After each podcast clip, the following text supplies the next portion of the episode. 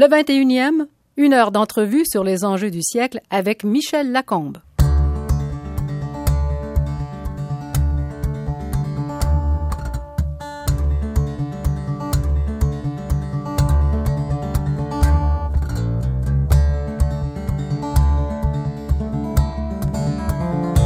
Mon invité est connu par ses écrits, nombreux et souvent controversés. Par exemple, Mort de la globalisation, publié en 2005, et Mon pays métis, quelques vérités sur le Canada.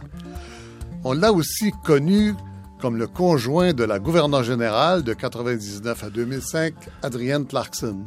Et il est aujourd'hui président de Penn International, un des plus vieux mouvements, c'est donc le plus vieux pour la liberté d'expression. John Rosenstall, bonjour. Bonjour. Je peux. Euh, euh, c'est Penn International. Oui. Et euh, c'est très parce que vous avez dit Penn International. Oui, ben j'ai cherché une traduction officielle. Non, non, mais c'est très simple. Ça a toujours été. On est une organisation trilingue officiellement.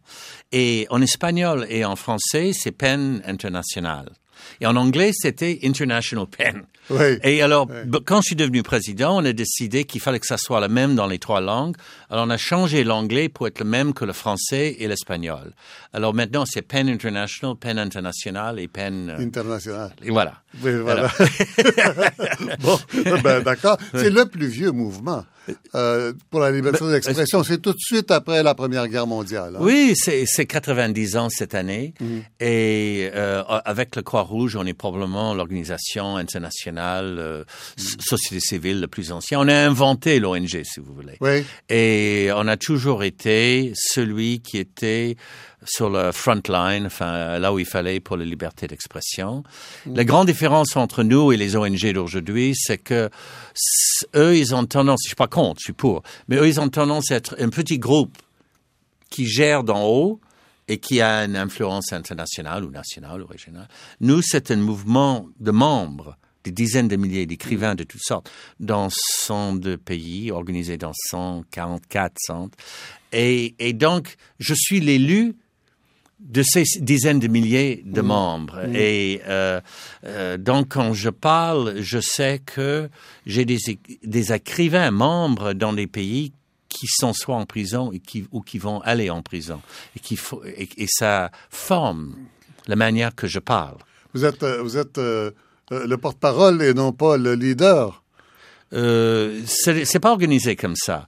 Il y a, euh, il y a le président, il y a le secrétaire général, et le trésorier, c'est nous, l'exécutif. Le, Et on travaille ensemble. On parle une fois par semaine au téléphone, une au Japon, une en Californie et une au Canada. Et puis on a le directeur général qui est l'employé, euh, qui dirige, qui est à Londres. Donc nous quatre sommes au téléphone deux heures, une fois par semaine. Euh, une c'est minuit, et pour une c'est minuit, pour l'autre c'est six heures du matin, et moi c'est pas mauvais, c'est neuf heures. Quand vous parlez de euh, quand vous parlez de, de, des mouvements qui ont suivi et qui fonctionnent un peu différemment, euh, bien sûr, on peut parler de Médecins sans frontières, par exemple, mais là, c'est très spécifique. mais quand même, Médecins sans frontières est né de la préoccupation de la liberté d'expression, parce qu'on disait, on est médecin et il faut fermer nos gueules. Non, non, ça va pas. On voit des horreurs, il faut le dire. Absolument. C'est de ça que vous parlez. Oui, oui, et c'est c'est c'est merveilleux qu'il y a maintenant euh, une quantité d'organisations qui s'occupent. Mais finalement, il n'y a qu'une seule qui est fixée en même temps, comme si c'est exactement la même chose, sur la littérature dans le sens le plus large. Blogueur, euh, journaliste, euh, prix Nobel, on s'en fout. Hein. Littérature... Vous êtes très occupé avec les journalistes par les temps oui. au Mexique, par au exemple. Mexique. Alors, littérature et liberté d'expression, c'est la même chose. On a notre comité pour protéger les écrivains en prison. On s'occupe de à peu près 900 en ce moment. 900. À peu près 900. Ça change un peu, mais écrivains et journalistes journalistes, oui, confondus. Mm. Et euh, moi, je suis extrêmement intéressé par le cas de Mexique, Chine. Enfin, on peut pas tout. Moi, je peux pas tout faire. On a des. Mm. Chacun a un peu ses spécialisations. Euh, je travaille beaucoup sur le Mexique, sur Chine, euh, Turquie. On, regarde de plus en plus. Ça va dans de mauvaises directions. Euh, et aussi, il faut regarder ce qui est en train de se passer avec le, euh, le digital il y a du pour et du contre, point de vue liberté d'expression. Euh, il y a une course entre d'un côté, si vous voulez, les citoyens et les écrivains qui utilisent ça, utilisent ça pour la liberté d'expression, mais de l'autre côté, euh, les gouvernements et les sociétés privées qui essayent de fermer, de contrôler. De, hein. je, je, fais Ça- des voyages en Afrique où, Oui. euh, vous savez, quand je suis avec des membres dans beaucoup des pays en Afrique, euh, ce n'est qu'en sortant dehors pour marcher qu'on peut vraiment parler ouvertement. On peut pas envoyer les mails euh, en parlant ouvertement parce qu'ils sont tous co- euh, contrôlés. Le téléphone est contrôlé. C'est très difficile. C'est très. C'est des gens d'un courage absolument extraordinaire. Mais dans le fond, c'est un peu... L'histoire a toujours fonctionné comme ça. Il faut s'isoler pour dire des choses dangereuses à quelqu'un. Avant, il y avait des oreilles. Là, il y a des oreilles électroniques en plus. Euh, Mais c'est ça qui est euh, quand même important et intéressant, c'est qu'il faut, il faut, oh, cet automne, on va mettre en place, si vous voulez, une, euh, une charte de droit, euh, liberté d'expression pour le digital. Ça n'existe pas, alors on va mettre ça en place. Comme euh, l'année dernière, on a mis en place une, une manifeste pour les euh, de droits pour euh, les, les, les langues et les cultures minoritaires, petits en Le danger. manifeste de, de Barcelone, pour de faire Gironde, simple. Gironde, ouais, oui, qui est à côté euh, de Barcelone. Oui, c'est à Catalogne. Oui, c'est la Catalogne. oui, oui. Euh, euh, D'ailleurs, on a passé trois jours, une quarantaine de personnes, à essayer de créer cet document d'une page Oui. dans quatre langues pour que ça soit exactement le même dans les quatre langues. Alors, il y a dix articles. Extraordinaire. Et je trouve que le premier est d'une ambition démesurée. La diversité linguistique est un héritage universel qui doit être valorisé et protégé. Ça intéresse pas beaucoup les pouvoirs en général. Non, ça. non, absolument. Vous avez 100% raison. C'est-à-dire que la plupart des pays euh, qui ont du pouvoir sont construits sur les langues impériales. Oui, Le. Canada est un peu différent parce que nous avons deux langues Il n'y impériales. a pas de langue impériale au Canada? Oui, on a deux langues impériales. Deux? Deux langues. Français et anglais, c'est les langues impériales. Ils sont quand même pas réellement à égalité. Euh, non, mais c'est pas ça que je suis en train de Oui. dire. Je suis en train de dire qu'à l'échelle, si vous regardez ça du point de vue international, oui. Euh, l'anglais est une langue d'empire, le français est une langue d'empire, l'espagnol est une langue d'empire. Hein? C'est ça la vérité à l'échelle internationale. Alors il y a des problèmes dans des, les lieux différents. On dit, oh, le français est en danger ici et là. L'anglais, pas beaucoup, mais l'espagnol, pas beaucoup, mais il y a beaucoup d'autres grandes langues qui ont des problèmes ici et là. Mais si vous êtes, par exemple, dans certains endroits en Afrique, le français et l'anglais sont les langues qui sont le résultat des empires. Ah, bien sûr. Hein? Et par exemple, il se peut que votre première langue est Afar ou Somalie, mais votre pays est géré en français. Oui, oui, ou à côté, il est géré en anglais. Ça, C'est un problème impérial. L'écrivain et polémiste John Saul, que vous retrouverez sur radiocanada.ca, barre oblique 21. Vous avez été euh, six ans, c'est ça? Euh, oui. Dans une drôle de situation. Vous étiez le conjoint de la gouverneure générale, le chef de l'État canadien. Avec votre genre d'esprit, euh, la controverse que vous aimez, tout ça, est-ce que vous avez dû vous faire un nœud dans la langue pendant six ans? Non, euh, c'était très, très, très intéressant. Euh, moi, vous savez, première chose presque que j'ai fait, parce qu'en droit, on devient, si vous voulez, patron d'honneur des organisations. Ben oui. Voilà. Et alors, euh, on vient me voir et euh, on propose des choses assez importantes, mais pas controversées, si vous voulez, dans le sens normal. Et moi, j'ai dit, écoutez, euh, vous savez, si vous regardez ma carrière, j'ai fait beaucoup de choses avec Penn. International Penn Canada.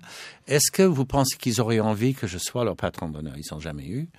Et alors les gens m'ont dit, mais euh, liberté d'expression, c'est très controversé. Je dis, c'est curieux que vous me dites ça, parce que dans la charte des droits, c'est garanti à tous les citoyens. Et même, c'est le seul des, des, des- des cinq choses garanties qui a plus qu'une phrase. Mais qui vous a dit ça? Qui vous a dit liberté d'expression? Non, mais vous, si vous êtes dans non, mais c'est c'est la chose qui sortira de la bouche de n'importe quel employé d'État dans n'importe quel pays ou province. C'est ça qu'ils vont dire. Ils vont dire, il faut être patron d'honneur d'une maladie qui tue. Ça, c'est pas controversé. Mais liberté d'expression, ça peut emmener. euh. Alors j'ai dit, mais écoute, je suis désolé, c'est garanti à tous les citoyens. Donc c'est parfaitement normal si ils ont envie. Ils ont eu envie. J'étais le patron d'honneur. Comme résultat, euh, si vous voulez, pendant six ans, on a parlé de liberté d'expression euh, à Rideau Hall. Et euh, on a dans les voyages d'État, il y avait toujours des représentants de Penn. Et euh, il y avait toujours les représentants de Penn invités dans tous les, les événements publics, euh, partout où on était.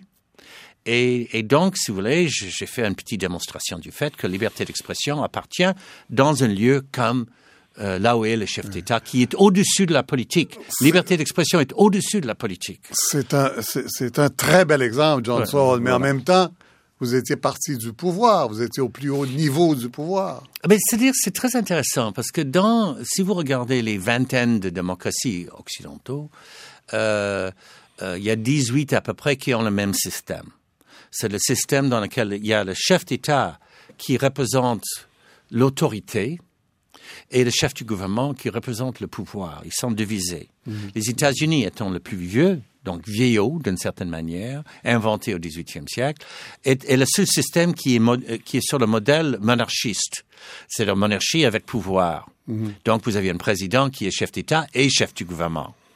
Et en Comme France, en France. Mais c'est-à-dire en France, ça dépend si le président est capable de gagner les élections euh, législatives. S'il fait ça, il est comme le président ouais. américain, mais plus. Ouais. Il a le vrai pouvoir. Ouais. Mais, mais, mais le président américain aussi, si, euh, il est limité il a par les autre chose. avec lui. Oui, oui, il est limité par autre chose, mais il est quand même chef du gouvernement. Alors, mais, mais le Canada, c'est comme euh, euh, l'Angleterre, Suède, Norvège, Allemagne, euh, Espagne, Italie, etc. C'est-à-dire que le chef d'État, c'est l'autorité, ce n'est pas le pouvoir. C'est la représentation du bien public. Euh, ou de l'idée publique du pays, ce n'est pas du tout la représentation de, de l'exercice du pouvoir. Ça, c'est le Premier ministre. Ce sont des visées. C'est très intéressant comme mmh, idée. Mmh. Moi, je trouve que c'est une idée assez moderne dans ce sens-là. On a dit du Canada que c'est un pays où il y a un dictateur élu, parce que le Premier ministre a un pouvoir absolu sur tout. Euh, c'est euh, un propos important que je connais bien. Euh, on dit aussi du Canada que la vraie opposition au Canada, c'est les provinces. Mm -hmm. C'est que le, le, Premier ministre, toujours devant lui, euh, maintenant c'est 13 au fond, oui. chef du gouvernement, qui ont beaucoup de pouvoir et que le vrai équilibre, c'est entre le gouvernement fédéral et provincial territori territorial. Et en général, ce qui arrive, c'est qu'un premier ministre arrive au pouvoir, s'il arrive à tenir un peu, vous commencez à voir que dans les élections provinciales, on vote pour l'autre côté. Mm -hmm. Et lentement, vous voyez, en ce moment, les provinces sont en train de basculer euh, dans l'opposition par rapport au gouvernement fédéral. Mm -hmm. euh, pendant que c'était les libéraux à Ottawa, dans les provinces, c'était très très souvent NPD et libéral. Maintenant, euh, c'est, euh, je veux dire, NPD et, et conservateur. Ouais. Maintenant, on, on va dans l'autre sens. À mon avis, si les conservateurs restent au pouvoir, dans quatre ans, vous verrez presque toutes les provinces vont être NPD euh, libéral. Et ça serait l'équilibre réel. Mais il y a aussi les limitations, mais ça c'est très important, il y a les limitations qui ne sont pas écrites, mais qui sont réelles dans l'histoire d'une démocratie qui est une des plus anciennes maintenant au monde, mmh. hein, continuelle. Euh... Euh, Puisqu'on est sur le Canada, on va tout de suite parler de votre livre absolument extraordinaire, mais absolument révolutionnaire. C'est quand même étonnant pour quelqu'un comme vous. Euh, mon pays métis, quelques vérités sur le Canada. Première vérité, le Canada n'est pas celui qui pense qu'il est. Hein? Vous dites, le Canada est un pays métis. Le Canada est issu des Autochtones, des Anglais et des Français. Anglophones plus... et francophones. C'est euh, pas racial. Ouais. C'est pas racial. C'est enfin, euh, culturel. Oui, si vous voulez, on le prend comme ça anglophone. Mais les autochtones, c'est très différent aussi euh, entre eux. Oui, Alors, oui, absolument. Mais vous plus autochtones que oui. les deux autres. Euh, C'est-à-dire que on est, à mon avis, l'influence des cultures, euh, des méthodes, des approches autochtones ont, ont eu plus d'influence sur l'approche la, réelle des Canadiens que l'Angleterre ou la France. C'est-à-dire, on oublie que cette expérience, c'est une expérience de quatre siècles et que pendant 250 ans, à peu près, hein, à peu près, ça dépend où vous êtes, euh, les autochtones étaient soit dominantes, soit partenaires. Et puis vous avez une très mauvaise centaine d'années où les Européens... La dernière. Euh, euh, pas la dernière maintenant, parce que c'est... Euh, on change depuis 50 ans, là. Il y a un changement, il y a un changement assez important qui vient lentement. Les, les, les Autochtones remontent. Oui. Ils remontent. Ils remontent assez rapidement d'une situation épouvantable épouvantable. Euh, depuis quand Depuis. Ben, C'est-à-dire que si vous regardez ça comme dans l'histoire, quand nous sommes arrivés, vous et moi, puisqu'on est un bon exemple. Oui. Euh, 1754. Oui, et moi, euh, 1780, 80, euh, euh réfugié des États-Unis. Ah bah. Euh, quand nous sommes arrivés, il y avait 2 millions d'autochtones. Moi, j'ai pas fait les chiffres, mais c'est les chiffres qu'on utilise à peu près dans les territoires canadiens. Et cette chiffre de 2 millions a tenu bon jusqu'à quelque part dans la deuxième moitié du 19e siècle. Puis ça a commencé à chuter. Et dans le début du 20e siècle, vous êtes quelque chose comme 100, 175 000 autochtones incroyable. C'est dans cette période-là que sont inventées les réserves, les écoles tragédie totale, tragédie. les écoles d'assimilation. Oui, oui, et, et, tous les politiciens francophones et anglophones mm. ont dit eux ils vont disparaître, on va leur aider. évidemment, étant religieux, on a dit c'est pour leur bien. Oui, oui, bien sûr. c'est bien sûr, n'est-ce pas? Pour sauver leur âme. Bon, etc., etc.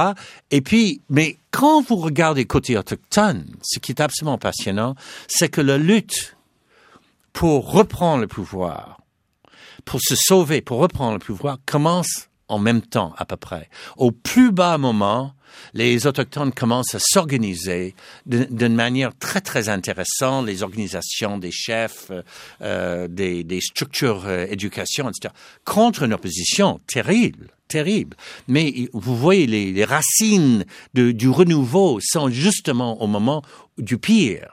Évidemment, nous, on voyait pas ça parce qu'on était en train de dire c'est fini. Et, et, et puis le vrai, euh, euh, les vraies victoires commencent euh, euh, à partir de 60.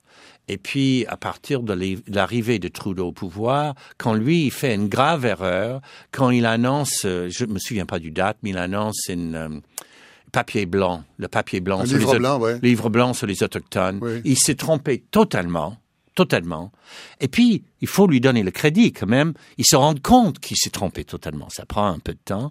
Et à partir de là, vous avez beaucoup de tensions, mais euh, une remontée assez rapide du pouvoir des, autochtones. Puis il commence à gagner il les batailles. Trompé sur quoi? Hmm? Il s'est trompé sur quoi? Ben, Il pensait qu'il il était encore sur le vieux débat et il pensait qu'il fallait aller vers l'intégration. Mhm. Mais lui, il voyait ça d'une manière euh, rationnelle. Euh, euh, il voyait pas ça comme un raciste, il voyait ça comme une, une, montée vers le haut par une, une, approche rationnelle. Mais il s'est trompé totalement. Pour les individus. Pour les individus. Mais, il, se, mais il mhm. s'est trompé totalement sur ce qui était en train de se passer à l'intérieur des communautés autochtones. Mhm. Mais quand vous regardez les négociations sur la Constitution, c'est quand même lui qui a compris qu'il s'est trompé et finalement on voit pour la première fois vraiment les autochtones euh, insérés dans la Constitution. Et en même temps, euh, avec le charte des droits, les autochtones commencent à gagner les batailles à la Cour suprême, mmh, mmh. Euh, cinq, six batailles révolutionnaires.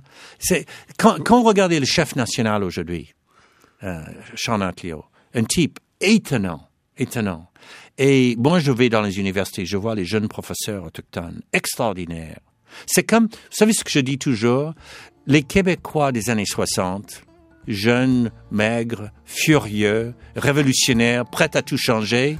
Aujourd'hui, c'est pas les, Québécois. Aujourd'hui, c'est les autochtones. C'est exactement la même chose. L'auteur de Mon pays métis, John Ralston Saul. Vous le retrouverez sur radiocanada.ca par oblique 21. Vous savez que l'interprétation, vous parlez de M. Trudeau et les Autochtones, vous savez que l'interprétation qu'on en a fait de Québec, c'est sûr à Nice, c'est qu'on s'est servi des Autochtones pour remettre le Québec à sa place. Oui, mais je crois pas que c'est vrai. Pourquoi? Non, mais je crois que c'est extrêmement important dans un pays où, euh, qui, comme j'ai dit depuis très très longtemps, qu'il est, il est fondé ce pays sur trois piliers autochtones, francophones et anglophones. Et avec ce, ce pilier-là, on, a construit, il y a des, des, des, gens qui sont arrivés les uns après les autres. On ne peut pas euh, aller loin euh, en niant l'importance des autochtones. Et je crois que la plupart des Québécois sont absolument d'accord avec ça. J'ai, pas vu, moi je passe beaucoup de temps au Québec, j'ai pas vu des Québécois qui sont en désaccord avec cette idée. Non, mais ça, c'est, l'autre. Non, mais c'est de ça que moi je parle. C'est de ça que moi je parle. Et le, le remontée des autochtones, c'est un bien extraordinaire pour nous tous. Oui. Et ça va nous aider à découvrir qui nous sommes et de ne, ne pas perdre du temps à continuer à penser que nous sommes des petits Anglais, des petits que- Français Plus qu'un euh, venus d'ailleurs, c'est une correction historique absolument nécessaire. Euh, nécessaire, sinon- essentiel. Parce que la culpabilité historique, nous, on n'a pas eu de colonie en Afrique, mais on a euh, eu une colonie intérieure euh, qui s'appelle les Autochtones. Et je crois qu'on va dans la bonne direction, mais c'est dur, hein? c'est encore très dur, mais mais C'est pas gagné, hein? c'est pas gagné, mais il faut faire très attention à ce que moi j'appelle une nouvelle forme de racisme au Canada, c'est surtout dans le, le- le journalisme. C'est que de- une fois par semaine, on annonce encore une histoire de alcool, de drogue, de tristesse. Ah, mais Et- ça peut exister aussi. ça peut être vrai. faut pas se voiler la face devant l'exploitation des casinos et la vente de cigarettes. 100% non plus, d'accord, ouais. 100% d'accord. Mais il faut pas faire ça et, et laisser l'impression que c'est ça les autochtones, Mm. qu'en fait euh, il y a une révolution en train de se faire chez eux qui est Mm. extrêmement impressionnant. Je sais que vous n'avez pas beaucoup de sympathie pour le souverainisme québécois, puis c'est un peu normal aussi euh, avec les d'où vous venez et, et tout ça. Qu'est-ce que vous pensez? Je vais vous demander ça comme ça. Qu'est-ce que vous pensez de la réflexion de Michael Ignatieff à la BBC écossaise euh, en avril 2012? Ben écoutez, je vais vous dire deux choses. Euh, Monsieur Ignatieff, maintenant, euh, le pauvre, euh, s'est fait une réputation depuis une dizaine d'années euh, sur le fait qu'il se trompe assez régulièrement sur le sur le, la torture, n'est-ce pas, sur l'Irak. Il a une histoire de ne pas avoir eu raison sur toute une série de sujets. Donc, on peut dire, c'est- avoir M. Ignatieff de votre côté, c'est pas vraiment un très bon signe. Je plaisante là, hein, c'est pas vraiment un très bon Parce signe. que quand l'annonceur de BBC Écosse Oui. dit euh, la logique qui a été mise en branle mène à l'indépendance complète de ces deux peuples-là, et, et M. Ignatieff répond éventuellement, on s'en va vers ça. Oui, mais et vous savez qu'il a tout de suite dit après qu'il était mal interprété, etc. Ben- Moi, je veux pas entrer dans tout ça. Tout ce que je dis, c'est que euh, il a. Mais ce que vous, une- vous en pensez. Euh, Ben, il n'a pas un très bon raccord sur ces Ouais, ouais, sur, ouais. sur ses opinions. Euh, Êtes-vous moi- complètement réfractaire à l'idée qu'il y a des souverainistes québécois qui pensent que c'est vraiment la seule bonne idée pour le Canada, d'ailleurs? Oui, René mais Lévesque ça, disait ça. à côté, il y a deux choses. Premièrement, euh, euh, moi, je suis absolument pas, pas contre euh, le nationalisme québécois. Je suis, euh, je trouve que c'est essentiel. Et quand on me demande, par exemple, ce sujet de ce que Ignatieff a dit, euh, est-ce que vous pensez que c'est fini, euh, question éternelle, oui. Et moi, je dis, écoutez, euh, j'ai dit ça l'autre jour à la télévision, c'était des jeunes qui m'interviewaient, et je dis, quand vos petits-enfants Ouais. sont à l'université, nous serons toujours dans le même débat. Et c'est essentiel, le nationalisme québécois et d'autres nationalismes sont essentiels. Et Cette tension est très propice. Je suis absolument pour. Je n'ai jamais été contre. Et c'est, c'est- ça peut être très euh, créatif. Et c'est une forme d'énergie et de refus de, passi- euh, de, de refus d'être euh, passive. Donc, je suis pour. Euh, Est-ce que c'est une bonne idée de casser le Canada en morceaux? Non, je crois que c'est pas une bonne idée. Et si vous voulez passer deux heures à rediscuter ces choses-là, je suis là pour ça. Mais je, vous, je vais vous dire une chose, c'est que une des grandes tragédies, si on cassait ça, une des très grandes tragédies, ce serait que ce serait évidemment impossible de faire marcher ce qui reste du Canada parce qu'il y aura un gros morceau d'un côté du Québec, tous les maritimes, et l'autre morceau de l'autre côté. Et vous aurez créé une situation géographique absolument impossible. Dans le résultat d'un départ du Québec serait une fracture continuelle du reste du Canada. Pas parce que ça ne veut pas exister, mais parce qu'on aurait créé, si vous voulez, une structure géographique impossible. Mais ça, euh, on peut... euh, vous savez, on est aujourd'hui le, le fédération démocratique continuelle le plus ancien au monde. Quand même intéressant. Le fait de survivre, c'est dans un monde de guerre civile. Hein, regardez les États-Unis, de guerre civile sans fin dans les pays européens. Mhm, mhm. C'est quand même intéressant qu'on est arrivé à survivre tout ça euh, malgré tous nos problèmes. Dieu sait que nous avons eu et on a toujours des problèmes. C'est intéressant. Je reviens au, au Canada que vous décrivez dans le pays métis. Vous êtes, notre élite ne se reconnaît pas dans le Canada et ne souhaite pas la diriger.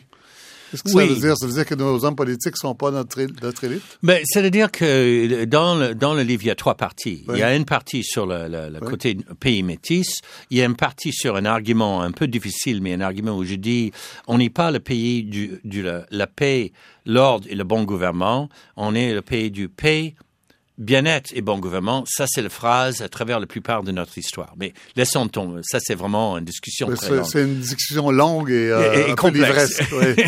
Oui. Et mau- oui. ma- mau- mauvaise interprétation du Bible d'ailleurs dedans. Oui.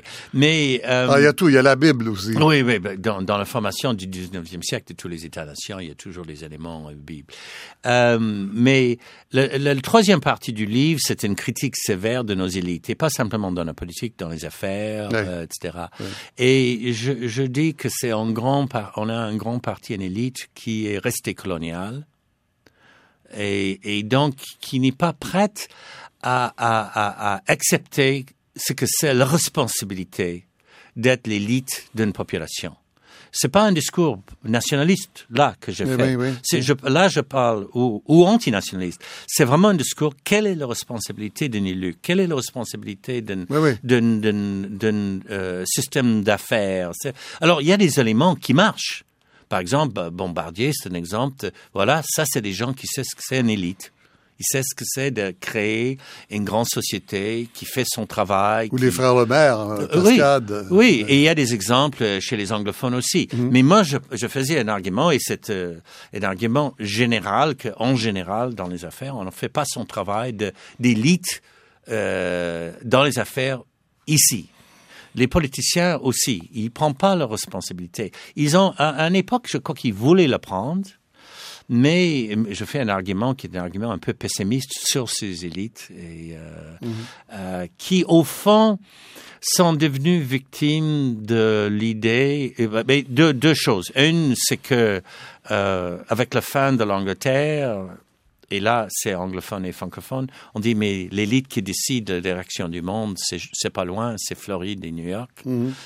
Et on va faire un modèle basé sur ces gens-là. Et donc, on peut pas oser des choses. Euh, Tout l'argument sur le libre-échange, c'était pas, n'avait rien à voir avec le libre-échange. Ça avait à voir avec, il nous faut une élite qui nous dit dans quelle direction il faut partir. Et ça va être une élite américaine. Donc, c'était au fond une perte de pouvoir, d'une certaine manière. Euh, et Mais pourquoi, pourquoi les, les politiques canadiens et, et québécois d'ailleurs, parce que le Québec a aidé Oui, oui, bien à sûr. la- au passage du libre-échange.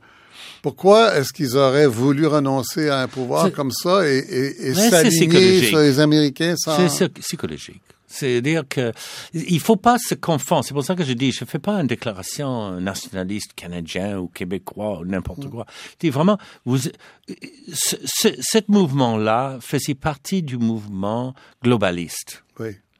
Et ce mouvement globaliste qui est né dans les années 70 était un argument qui disait, écoutez, euh, les États-nations, c'est fini. Maintenant, le pouvoir, c'est dans l'économie. Et l'économie est internationale. Donc, les gouvernements euh, ré- régional, local, national vont perdre du pouvoir. Et on va voir que le vrai pouvoir va dans l'économie. Très, belle description de la mondialisation. Voilà. voilà. Alors, la réalité de ça, et ben, j'ai dit ça depuis le début, c'est Mhm. que je suis, je ne suis pas pour une fermeture des frontières.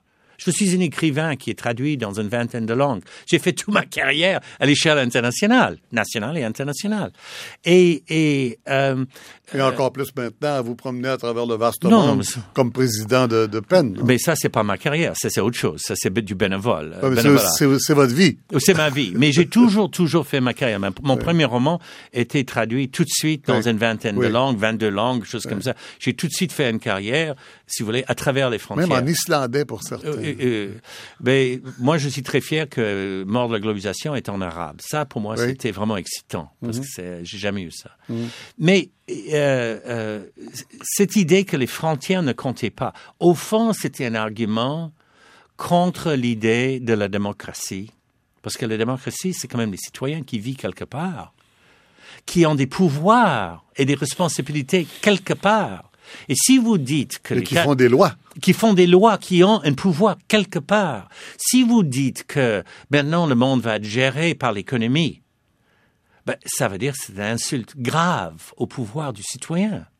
Et moi, je crois Mais les politiciens ont tous couru pour dire oui, à, cette proposition-là. Et, et c'était une grave erreur. Pas d'être international, mais d'accepter une structure internationale qui affaiblit, affaiblit, affaiblit. le pouvoir du citoyen et donc le pouvoir du gouvernement. Et c'est ça que je pose.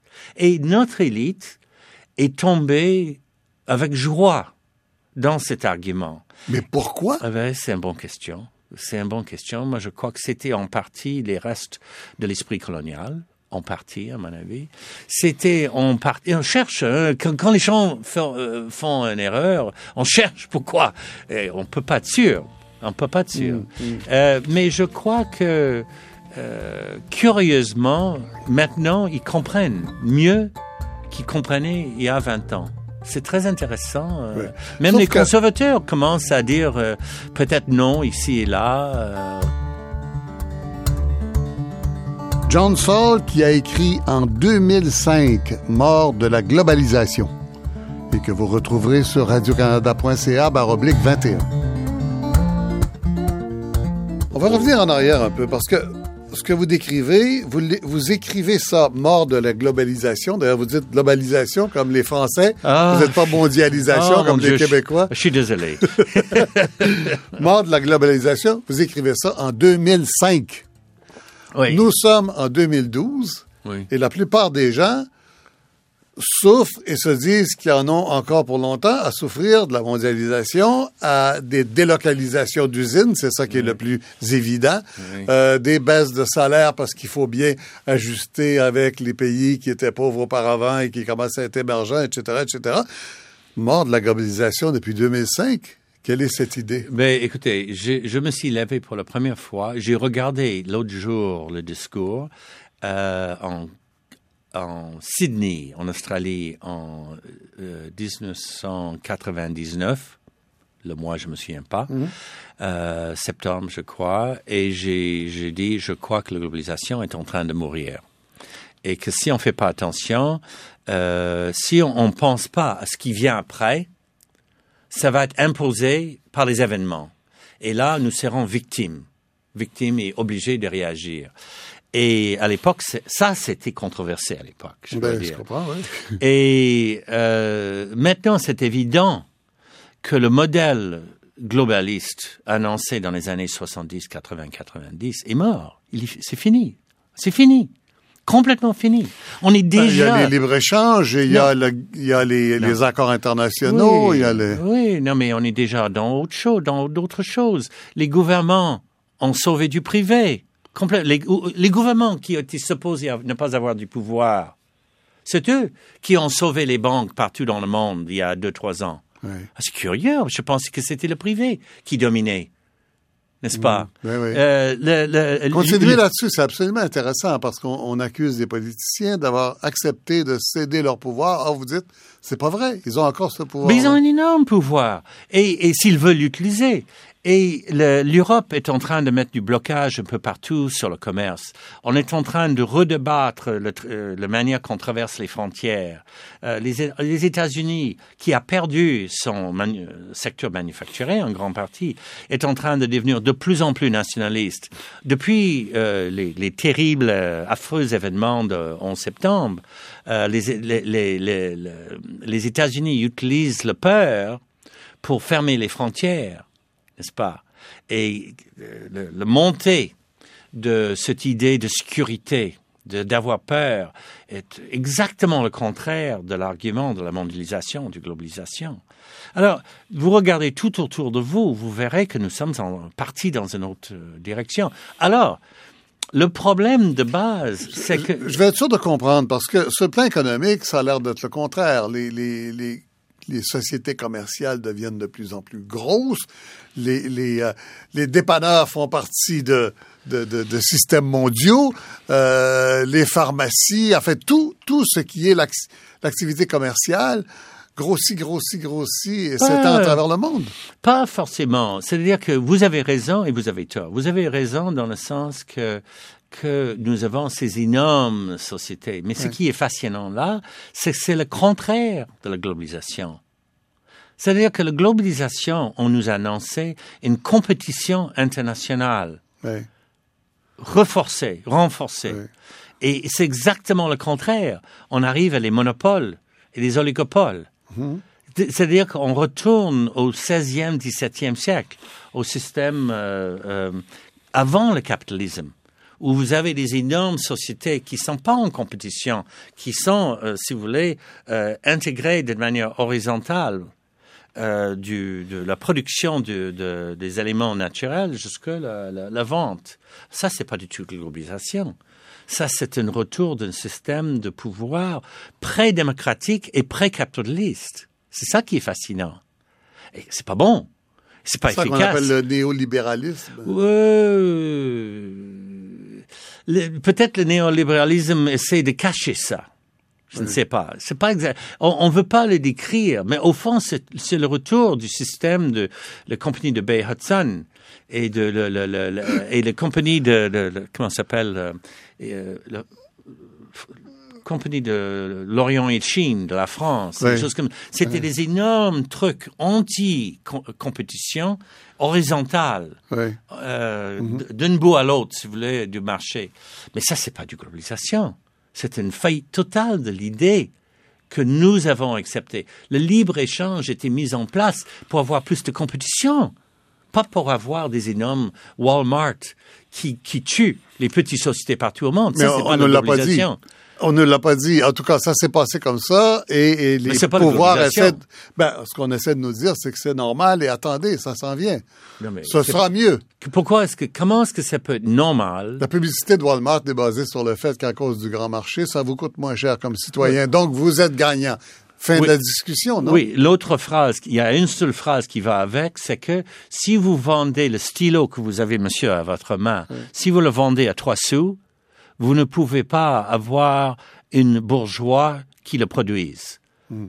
Parce que vous ne gagnez pas assez d'argent pour avoir une bourgeoisie. La démocratie est basée sur l'idée de société où il y a, une, si vous voulez, une, idée bourgeoise, une idée de, des gens qui sont assez bien pour ne pas être dans le désespoir. Mais si tous les produits sont vendus le moins cher possible, vous ne pouvez pas financer les universités, vous ne pouvez pas financer la santé publique, vous ne pouvez pas financer euh, euh, la, vie normale d'un Québécois. Ni, même, l'innovation commerciale. Rien. Vous êtes dans un système où vous êtes passif. Alors, quand vous dites mort de la globalisation, c'est un constat optimiste. Vous dites, ce système-là ne marche pas, il va mourir, mais... C'est moi j'ai commencé à dire ça avant qu'on entre dans ce que j'appellerais une espèce de vide qui était après la globalisation et avant quelque chose d'autre, avant la catastrophe. Mais on n'a rien fait. La catastrophe est arrivée il y a, disons, trois ans. Et là, euh, on est entré dans une deuxième étape de catastrophe, c'est-à-dire un réendettement des citoyens, c'est-à-dire un endettement du privé par l'erreur du privé. Mhm. Et pour sauver le privé, on a transféré cet endettement sur le public. Et maintenant, le public est endetté. La démocratie est en danger parce que comment est-ce qu'on va financer?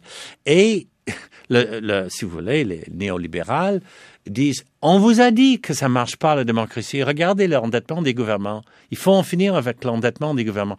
Ils disent pas mais merci de nous avoir sauvés.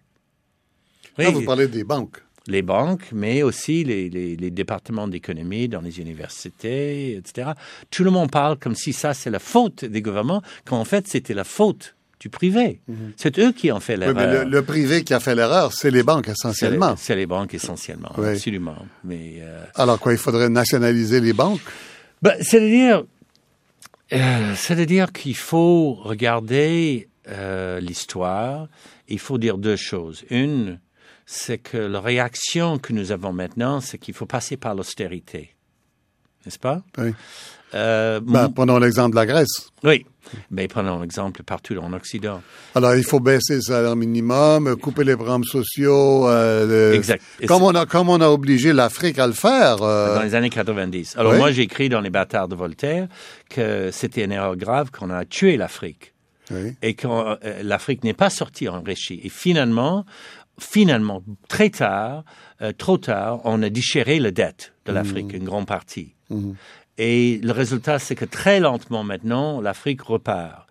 Et ce que j'ai dit dans le bâtard de Voltaire, c'est que quand vous avez une dette qui est trop lourde, on a 2500 ans d'histoire, on sait très bien, il faut grosso modo déchirer la dette. Et, et on sait qu'on n'en sort pas des crises par l'austérité. Il n'y a pas, que je connaisse, un seul exemple en 2500 ans d'une société en crise qui s'en sort par l'austérité. On s'en sort par une liquidation de dettes, qu'il faut, l'organiser, hein, il ne faut pas le faire dans le désordre. Il faut euh, clear the tables, comme on dit en anglais. Il faut nettoyer d'une manière très, très intelligente et puis il faut utiliser l'im- l'imagination pour relancer. Et c'est ça qui marche. C'est exactement le contraire de ce que nous sommes en train de faire. Exactement le contraire. L'écrivain John Ralston Saul, que vous retrouverez sur radiocanada.ca, barre oblique 21, comme tous les invités du 21e. Vous me rappelez un invité qui n'est pas du tout un intellectuel dans votre genre, qui s'appelle Boukhar Diouf, qui est sénégalais d'origine, Oui, et qui me dit... euh, Vous voulez un, dire un le- Sénégalais, oui. L'ancien président, vous voulez Non, dire? non, non, non, Boukhar Diouf, notre vedette de télévision Ah oui, ici, ça. euh, Oui, comique, et qui, me dit des gens comme moi, de la- du fond de la campagne du Sénégal, qui ont fait leur doctorat en Amérique ou en Europe, parce que euh, Léopold Senghor avait instauré l'école publique, eh bien, il n'y en aura plus, parce qu'il n'y a plus d'école publique. Les écoles sont privées parce que le FMI l'a exigé.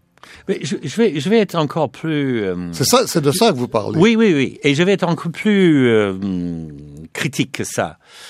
Euh, L'économie, c'est une idée. Il y a toutes sortes d'idées économiques. C'est pas des vérités. Vous ne pouvez pas prouver des choses. Alors, ce que nous sommes en train de vivre, qui a raté, qui est mort, mais c'est le mort vivant en ce moment, si vous voulez, euh, c'est une idée qui... Parce que nous, on ne sait pas que c'est mort. hein. Oui, oui, on agit comme nos élites agissent comme si c'était encore vivant. C'est ça qui est terrible. C'est que euh, c'est une idée qui est venue de l'Autriche, de la droite autrichienne dans les années 20, 30, fin 19e siècle. C'est venu aux États-Unis.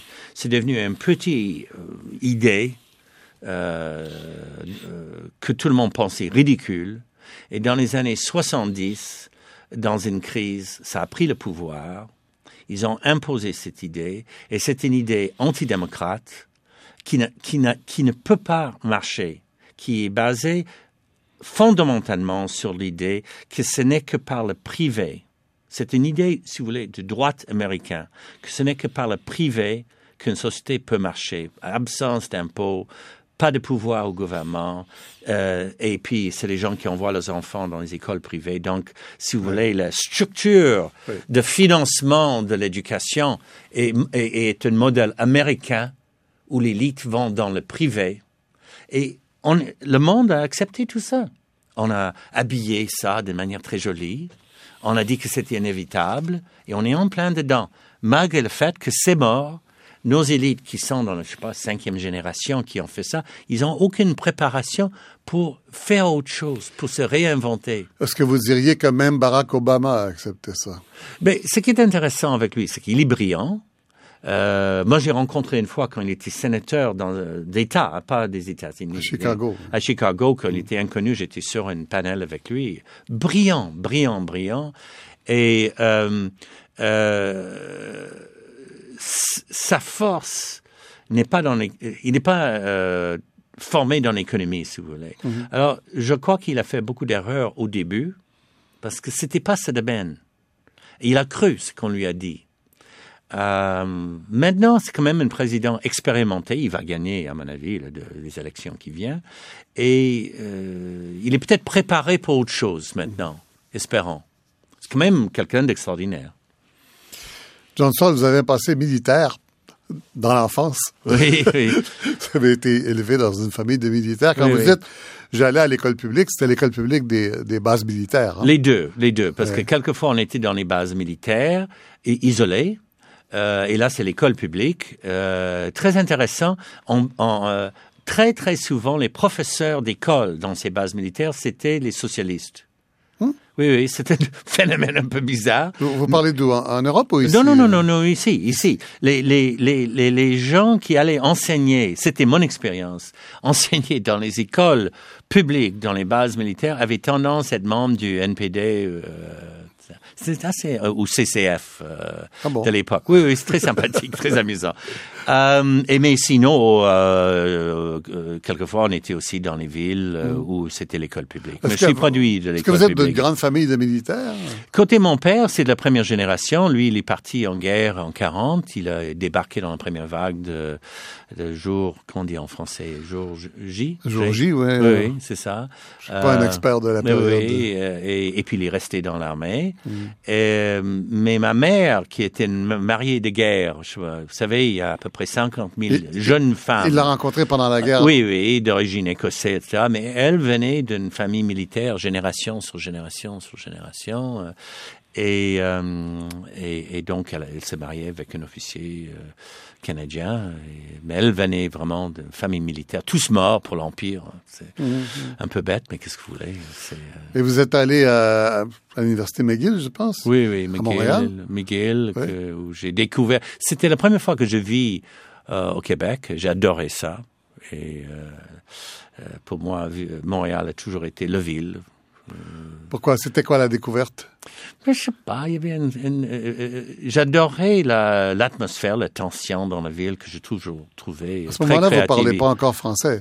Euh, je parlais mal, mal. Mais je, vous savez, à, à l'école, on enseignait le français. Ah oui? Mais c'était plutôt écrit que, que parlé.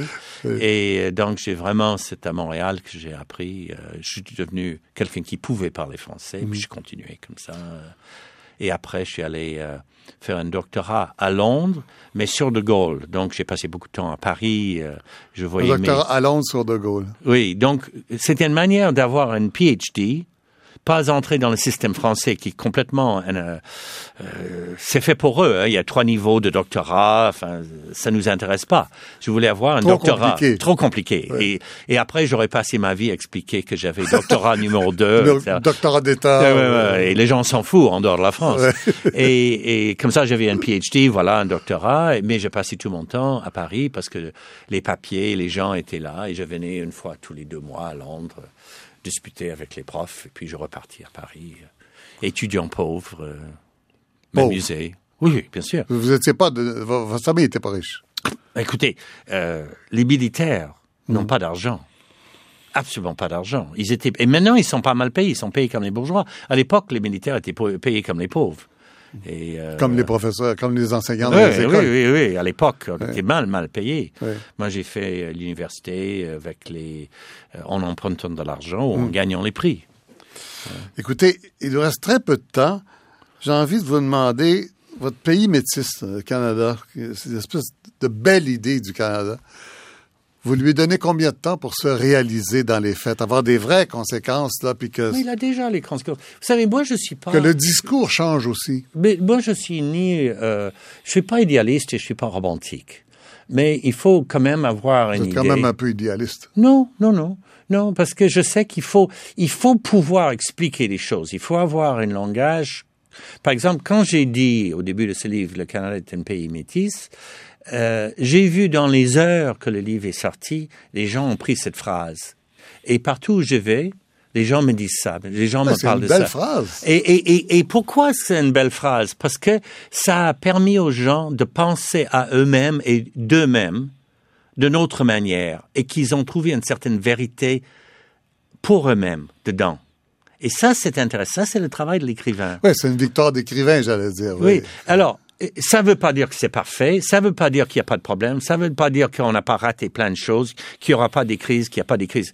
Ça, c'est la vie normale, qu'il y a des crises tout le temps, qu'il y a une bataille à faire. Et, et c'est bien pour ça que j'ai décidé, quand j'ai sorti Les bâtards de Voltaire, j'ai décidé en 73 de commencer, euh, en 93, de, de commencer à aller dans les salles un peu partout et de donner les conférences, parce que c'est une manière d'expliquer et de parler avec des gens. Et ça, c'est quand même d'être dans les débats avec les gens. Quand même, ça, c'est quand même intéressant. Et, et, pour conclure, John Saul, une minute, euh, le 21e siècle, avec la globalisation morte ou la mondialisation, euh, qu'est-ce qui va arriver? Ben, ça commence assez mal, parce que on est dans un système mort, une élite qui essaie d'agir comme si c'est pas mort.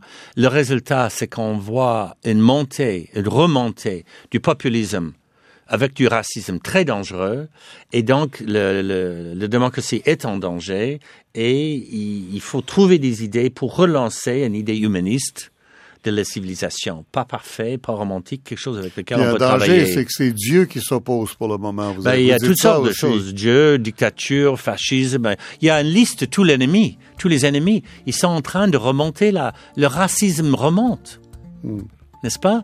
Qui aurait pensé, vous, vous, est-ce qu'il y a 15 ans, vous aurez pensé que vous aurez vu le jour où le racisme cru remonte Remonte? Oui. Non. Non, je suis non, sûr parce que non. Il y a 20 ans, on était encore plus idéaliste que maintenant. Oui. Mais on est dans une période où tout est à perdre et quelque chose est à gagner. John Saul, merci beaucoup. Merci. Cette entrevue est disponible en web télé sur notre site internet à l'adresse suivante www.radio-canada.ca suivi du chiffre 21.